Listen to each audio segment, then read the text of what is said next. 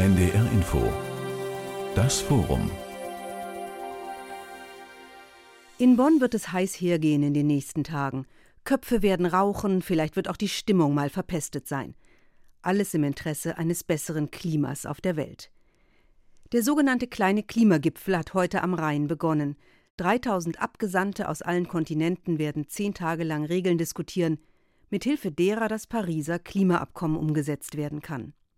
Dabei geht es auch um die Fragen, wer haftet eigentlich für die Folgen des Klimawandels? Wer muss dafür bezahlen? Um dies zu klären, hat das Oberlandesgericht Hamm im vergangenen November juristisches Neuland betreten.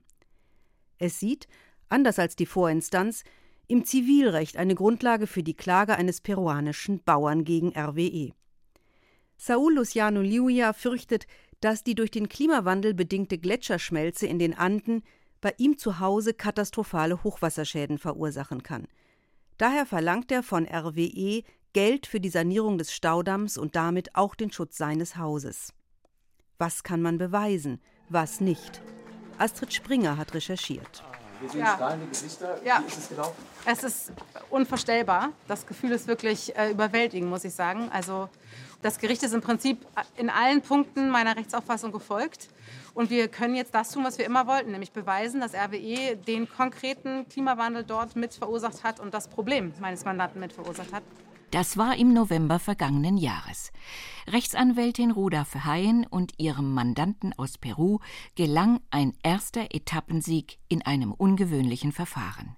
Ein Fernsehteam des WDR hat ihre Freude festgehalten, nachdem das Oberlandesgericht Hamm, kurz OLG, entschieden hatte, Rechtsanwältin Verheyen und der peruanische Bauer und Bergführer Saúl Luciano Lluya können nach deutschem Zivilrecht den Beweis antreten, dass zwischen dem Kohlendioxidausstoß von RWE in Essen und dem Schmelzen der Gletscher in den Anden ein unmittelbarer Zusammenhang besteht. Ruda Verheyen, promovierte Juristin und Umweltrechtsexpertin, erläutert, warum sie auf den Beweisbeschluss so überschwänglich reagiert hat. Nach der mündlichen Verhandlung im November letzten Jahres, wo das OLG Hamm meiner Argumentation gefolgt ist, dass grundsätzlich eine Haftung einzelner Emittenten möglich ist, habe ich deswegen auch dies als historischen Moment bzw. historisches Zwischenurteil bezeichnet, weil ein Zivilgericht auf der ganzen Welt noch nie einen solchen Ausspruch getätigt hat. Es ist noch nie so bestätigt worden, dass tatsächlich eine zivilrechtliche Verantwortung bestehen kann. Und natürlich ist diese Frage hoch umstritten und in allen möglichen Jurisdiktionen sicherlich jetzt auch auszuprobieren, ob da in ähnlicher Form vielleicht vorgegangen werden kann oder auch nicht. Und aus meiner Sicht ist das aber tatsächlich schon ein unglaublich großer Schritt. Der Hauch der Geschichte habe durch den Gerichtssaal geweht, berichteten einige, die bei der Verhandlung dabei waren. Und der Kläger selbst, wiederum vom WDR-Fernsehen dokumentiert, fand poetische Worte für das Geschehene. Die Berge haben gewonnen. Und das Tauwasser der Gletscher sind ihre Tränen. Heute hat die Gerechtigkeit das Weinen der Berge erhört. Und darum geht es. Der peruanische Bauer und Bergführer Saul Juja behauptet, die RWE AG, die Rheinisch-Westfälische Elektrizitätsaktiengesellschaft, sei für rund ein halbes Prozent des weltweit freigesetzten Treibhausgases CO2 verantwortlich und müsse sich entsprechend dieses Anteils an den Sanierungskosten eines Staudammes in seiner Heimat beteiligen. Dieser Staudamm fängt die Wassermassen der Gletscherschmelze in der Palcacocha-Lagune auf und schützt sein Haus und seine Heimatstadt Huaraz vor Überflutungen. Das WDR-Fernsehteam hatte den Kläger zuvor in Peru besucht und sich den schmelzenden Palcarajo-Gletscher von ihm zeigen und die Situation erklären lassen. Das Risiko ist ständig da. Nur niemand kann sagen, wann genau sie kommt, diese Flutwelle. Es wäre eine Katastrophe. Sehen Sie, in diesem Bereich hängen die Eisblöcke über dem See herab. Es taut immer weiter und so besteht die Gefahr, dass ein großes Stück abbricht. Der Eisblock stürzt ins Wasser und löst eine Flutwelle aus. Für eine Verstärkung und Sanierung des Staudamms klagt Luja gegen RWE auf rund 17.000 Euro. Dieser Betrag errechnet sich aus den Sanierungskosten des Staudamms, die auf 3,5 Millionen Euro geschätzt werden.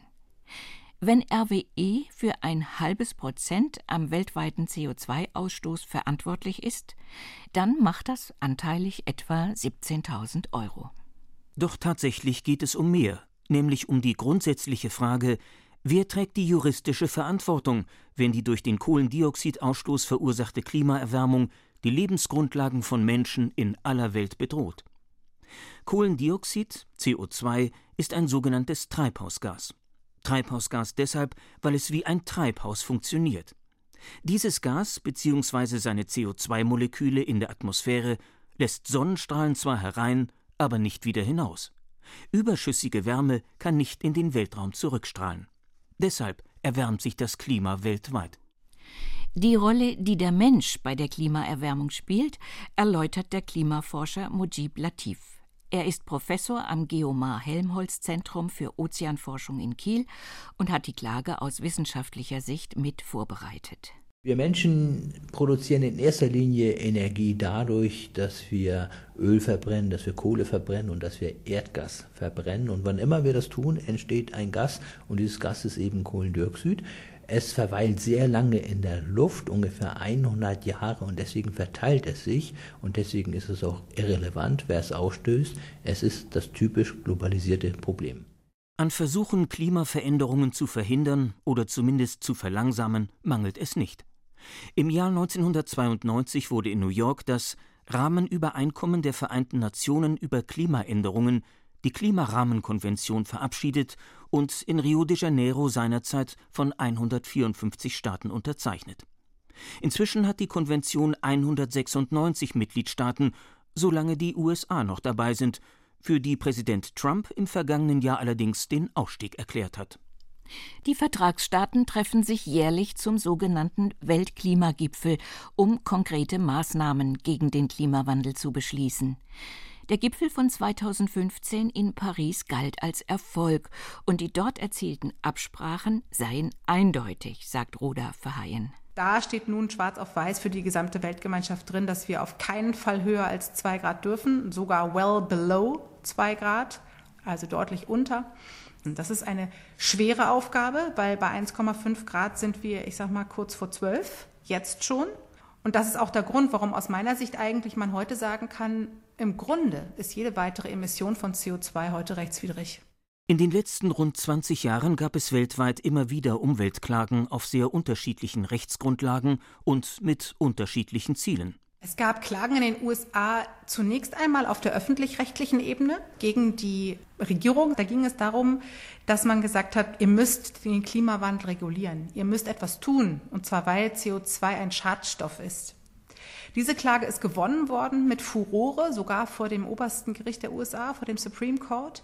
Das Urteil hat bis heute Kraft, weil es nämlich dazu geführt hat, dass die Umweltbehörde der USA, also die EPA, tatsächlich Regulierungsaufgaben erhielt. Die sind immer wieder politisch gestoppt worden. In den USA gab es auch zahlreiche private Unterlassungsklagen gegen verschiedene Energieversorger. Sie scheiterten unter anderem an den Besonderheiten des amerikanischen Rechts, zum Beispiel an der Mixtur aus Gewohnheitsrecht und Zivilrecht und dem Unterschied zwischen Bundesrecht und dem der einzelnen Bundesstaaten, was die Verfahren sehr kompliziert machte. Es scheiterte auch die Klage der Dorfgemeinschaft Cavallina in der Arktis auf die Erstattung von Umsiedlungskosten, nachdem den Menschen durch die Klimaerwärmung der Boden unter den Füßen weggetaut war. Sie verlor den Prozess, weil im Jahr 2008 der ursächliche Zusammenhang zwischen der Erderwärmung und dem Temperaturanstieg an ihrem Ort in Alaska noch nicht nachweisbar war. Und genau das ist auch der alles entscheidende Punkt bei der Klage von Saul Luciano Julia gegen RWE, die jetzt beim Oberlandesgericht Hamm verhandelt wird. Kann er beweisen, dass das Kohlendioxid aus den RWE-Schloten in Essen dafür verantwortlich ist, dass sozusagen punktgenau auf der anderen Seite des Globus, in Peru, der Gletscher schmilzt und die Wassermassen aus dem Staudamm seine Heimatstadt zu überschwemmen drohen? RWE hatte das bestritten und damit in erster Instanz vor dem Landgericht Essen auch gewonnen. Doch den eigenen Standpunkt und die Argumente dafür wollte RWE gegenüber dem NDR nicht begründen. Weder vom zuständigen Anwalt noch vom Unternehmen selbst war eine persönliche Stellungnahme zu bekommen. Guido Steffen, Pressesprecher von RWE, hat sich nur am Telefon geäußert und eingeräumt, Er möchte keine Gelegenheit bieten, schriftlich zitiert zu werden. Allerdings hatte er in einem Fernsehbeitrag der Deutschen Welle zur Sache Folgendes gesagt. Es kann nicht sein, dass ein Einzelner haftbar gemacht werden kann für eine so komplexe Sache, zu der seit vielen, vielen Jahren überall auf der Welt Hunderte, Tausende, Millionen von Faktoren beitragen. Dann kann jeder, der CO2-Emissionen verursacht, das kann ein Vielflieger sein, ein Tourist, das kann ein anderes Industrieunternehmen sein, ein anderer Energieversorger, das kann ein Speditionsunternehmen sein, wer auch immer. Jeder von denen kann von jedem anderen auf der Welt wegen seiner CO2-Emissionen und damit für seinen noch so kleinen Beitrag zum Klimawandel haftbar gemacht werden. Richtig ist, dass viele Faktoren zur Klimaerwärmung beitragen. Deshalb haben im Vorfeld des Prozesses internationale Wissenschaftlerinnen und Wissenschaftler den individuellen Anteil von RWE an der Klimaerwärmung errechnet. Einer der beteiligten Experten war Mujib Latif vom Geomar Helmholtz Zentrum für Ozeanforschung in Kiel. Man kann die Statistiken, die wirtschaftlichen Statistiken der letzten Jahrzehnte hernehmen und aus denen ergibt sich zweifelsfrei, wie viel die verschiedenen Energiekonzerne tatsächlich an CO2 in die Luft ausgestoßen haben. Es muss allerdings berücksichtigt werden, dass Kohlendioxid nicht das einzige Treibhausgas ist. Auch Methangas gehört zum Beispiel dazu, das unter anderem dann entweicht, wenn der Permafrostboden taut. Auf jeden Fall muss man differenzieren zwischen den verschiedenen Treibhausgasen. Und als wir berechnet haben, welchen Anteil RWE jetzt an der Erderwärmung hat, haben wir eben genau das berücksichtigt, dass CO2 eben nur ungefähr die Hälfte zur Erderwärmung beiträgt. Das Landgericht Essen hatte Saul Luciano Julias Klage abgewiesen, weil es sie teils für unzulässig und teils für unbegründet hielt. Ein wichtiges Gegenargument war, die Gletscherschmelze und die daraus folgende Überschwemmungsgefahr könne nicht allein RWE zugeordnet werden. Dafür gäbe es zu viele Energieversorger, die Treibhausgase freisetzten. Bis vor wenigen Jahren war diese Zuordnung auch tatsächlich nicht möglich, denn die Wissenschaft konnte sie noch nicht nachweisen. Doch das habe sich geändert, sagen der Kläger und seine Anwältin.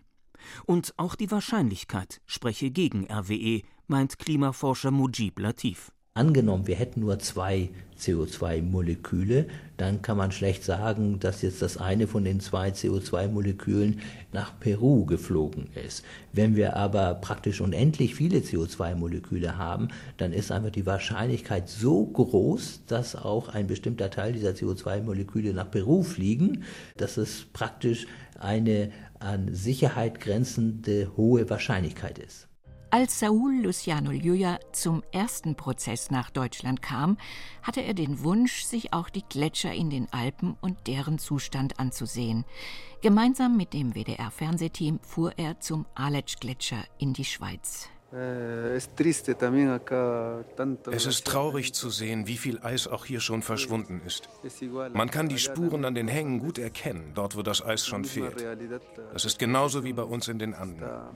Der Gletscherrückgang geht immer schneller, von Jahr zu Jahr. Und inzwischen kann die Wissenschaft solche Beobachtungen durch Forschungsergebnisse stützen. Es ist gelungen, bei bestimmten Ereignissen, wie zum Beispiel Stürmen, Überflutungen oder regionalen Temperaturentwicklungen, eine Gegenüberstellung zu machen von Klima ohne menschlichen Einfluss und Klima mit menschlichem Einfluss. Das sind modellbasierte sogenannte Fingerprint Studies, Studien, die den menschlichen Fingerabdruck nachweisen. Das Ergebnis dieser wissenschaftlichen Studien ist nicht, es war 100 Prozent der Klimawandel, sondern es ist aufgrund der wissenschaftlichen Methoden nur möglich in Wahrscheinlichkeitsdarstellung zu bis zu 99 Prozent wahrscheinlich, dass der Klimawandel hier am Werk war. Und das ist das, was sich verändert hat in den letzten zehn Jahren. Das nennt sich Detection and Attribution, diese Wissenschafts, ich sag mal, Ebene.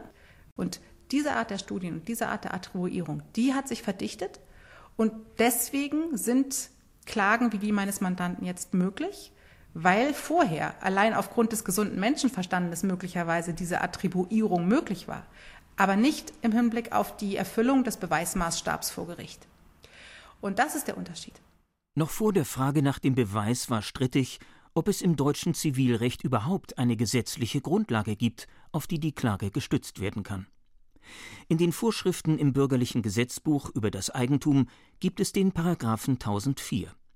Der gibt dem Eigentümer einen Beseitigungs- und Unterlassungsanspruch, wenn ein Dritter, der Störer, wie es im Gesetz heißt, ihn und sein Eigentum beeinträchtigt.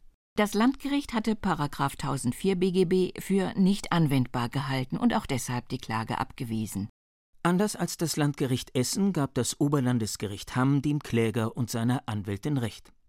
Und es zog dazu die Erläuterungen zu § 1004 BGB heran, wie sie in den mehr als 100 Jahre alten Ausführungen zum bürgerlichen Gesetzbuch nachzulesen sind. Als nämlich das BGB im Jahr 1900 in Kraft trat, waren die Folgen der Industrialisierung mit ihren Ausdünstungen, mit Lärm, Rauch und Gestank bereits spürbar. In den Gesetzesmaterialien heißt es Zitat Vor allem lässt sich eine gewisse Art der Hinüberwirkung nicht in bestimmte Grenzen bannen. Wir leben auf dem Grunde eines Luftmeeres. Dieser Umstand führt mit Notwendigkeit eine Erstreckung der menschlichen Tätigkeit in die Ferne mit sich. Wenn aber die Erlaubtheit oder Unerlaubtheit einer solchen Inmission bestimmt werden soll, so hat man nicht bloß das Verhältnis von Nachbar zu Nachbar zu berücksichtigen, vielmehr ist der Umfang des Rechtes des Eigentümers gegen alle Personen festzusetzen. Der, welcher die Ursache liefert, muss wissen, dass dieselben ihren eigenen Weg nehmen. Deren Fortpflanzung über die Grenze ist ihm mithin als Folge seiner Tat zuzurechnen und ist direkte und indirekte Inmission, insofern nicht voneinander zu scheiden.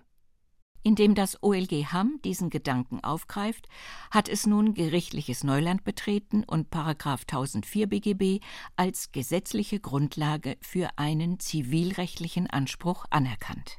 Klaus Mielke, der Mitbegründer und heutige Vorsitzende der Nichtregierungsorganisation German Watch, unterstützt mit seiner Stiftung Zukunftsfähigkeit die Klage von Saul Luciano Julia. German Watch ist seit 25 Jahren Beteiligte in den internationalen Klimaprozessen, nimmt aktiv an den jährlichen Klimakonferenzen teil und hat selbst Beiträge zum Klimaschutz entwickelt und sich auch früh schon mit dem Thema Klimaklagen beschäftigt. Klaus Mielke verbindet große Hoffnungen mit der Klage. Es geht hier wohl gemerkt um einen Musterprozess, um einen Präzedenzfall, der nicht nur für die Menschen in Uharas was ermöglichen soll, sondern im Grunde für viele, viele andere weltweit. Also die Vision geht in zwei Richtungen. Einmal, dass die Politik versteht, sie muss allen Betroffenen der Welt Möglichkeiten schaffen, dass sie sich schützen können. Das zweite Moment ist, dass RWE und andere Großkonzerne, die immer noch von fossiler Energie Geld verdienen und da ihre Geschäftsmodelle drauf ruhen haben, Braunkohle vor allen Dingen bei RWE, dass die selber verstehen, das ist riskant. Da kann plötzlich eine Klage hier, dort, an vielen Stellen der Welt daraus erfolgen. Und die Investoren, die RWE immer noch Geld geben, damit RWE auch zukünftige Investitionen, Kraftwerke auf die Schiene bringt, auch die müssen verstehen, RWE ist unter Umständen kein gutes Investment. Im Prozess des peruanischen Bauern gegen RWE vor dem OLG Hamm haben inzwischen beide Seiten ihre Sachverständigen benannt. Was ihre Beweisführung anbelangt, ist Roda Verheyen weiterhin optimistisch. Ich habe darüber auch schon mit einigen Klimawissenschaftlern diskutiert und die überwiegende Mehrzahl der Menschen dort, alles Professoren, Studenten der Physik, der Geografie, eben Klimawissenschaftler, war der Meinung, dass dieser Beweisbeschluss händelbar ist. Wir werden sehen, was jetzt dabei herauskommt. Das ist im, in den Händen des Gerichts.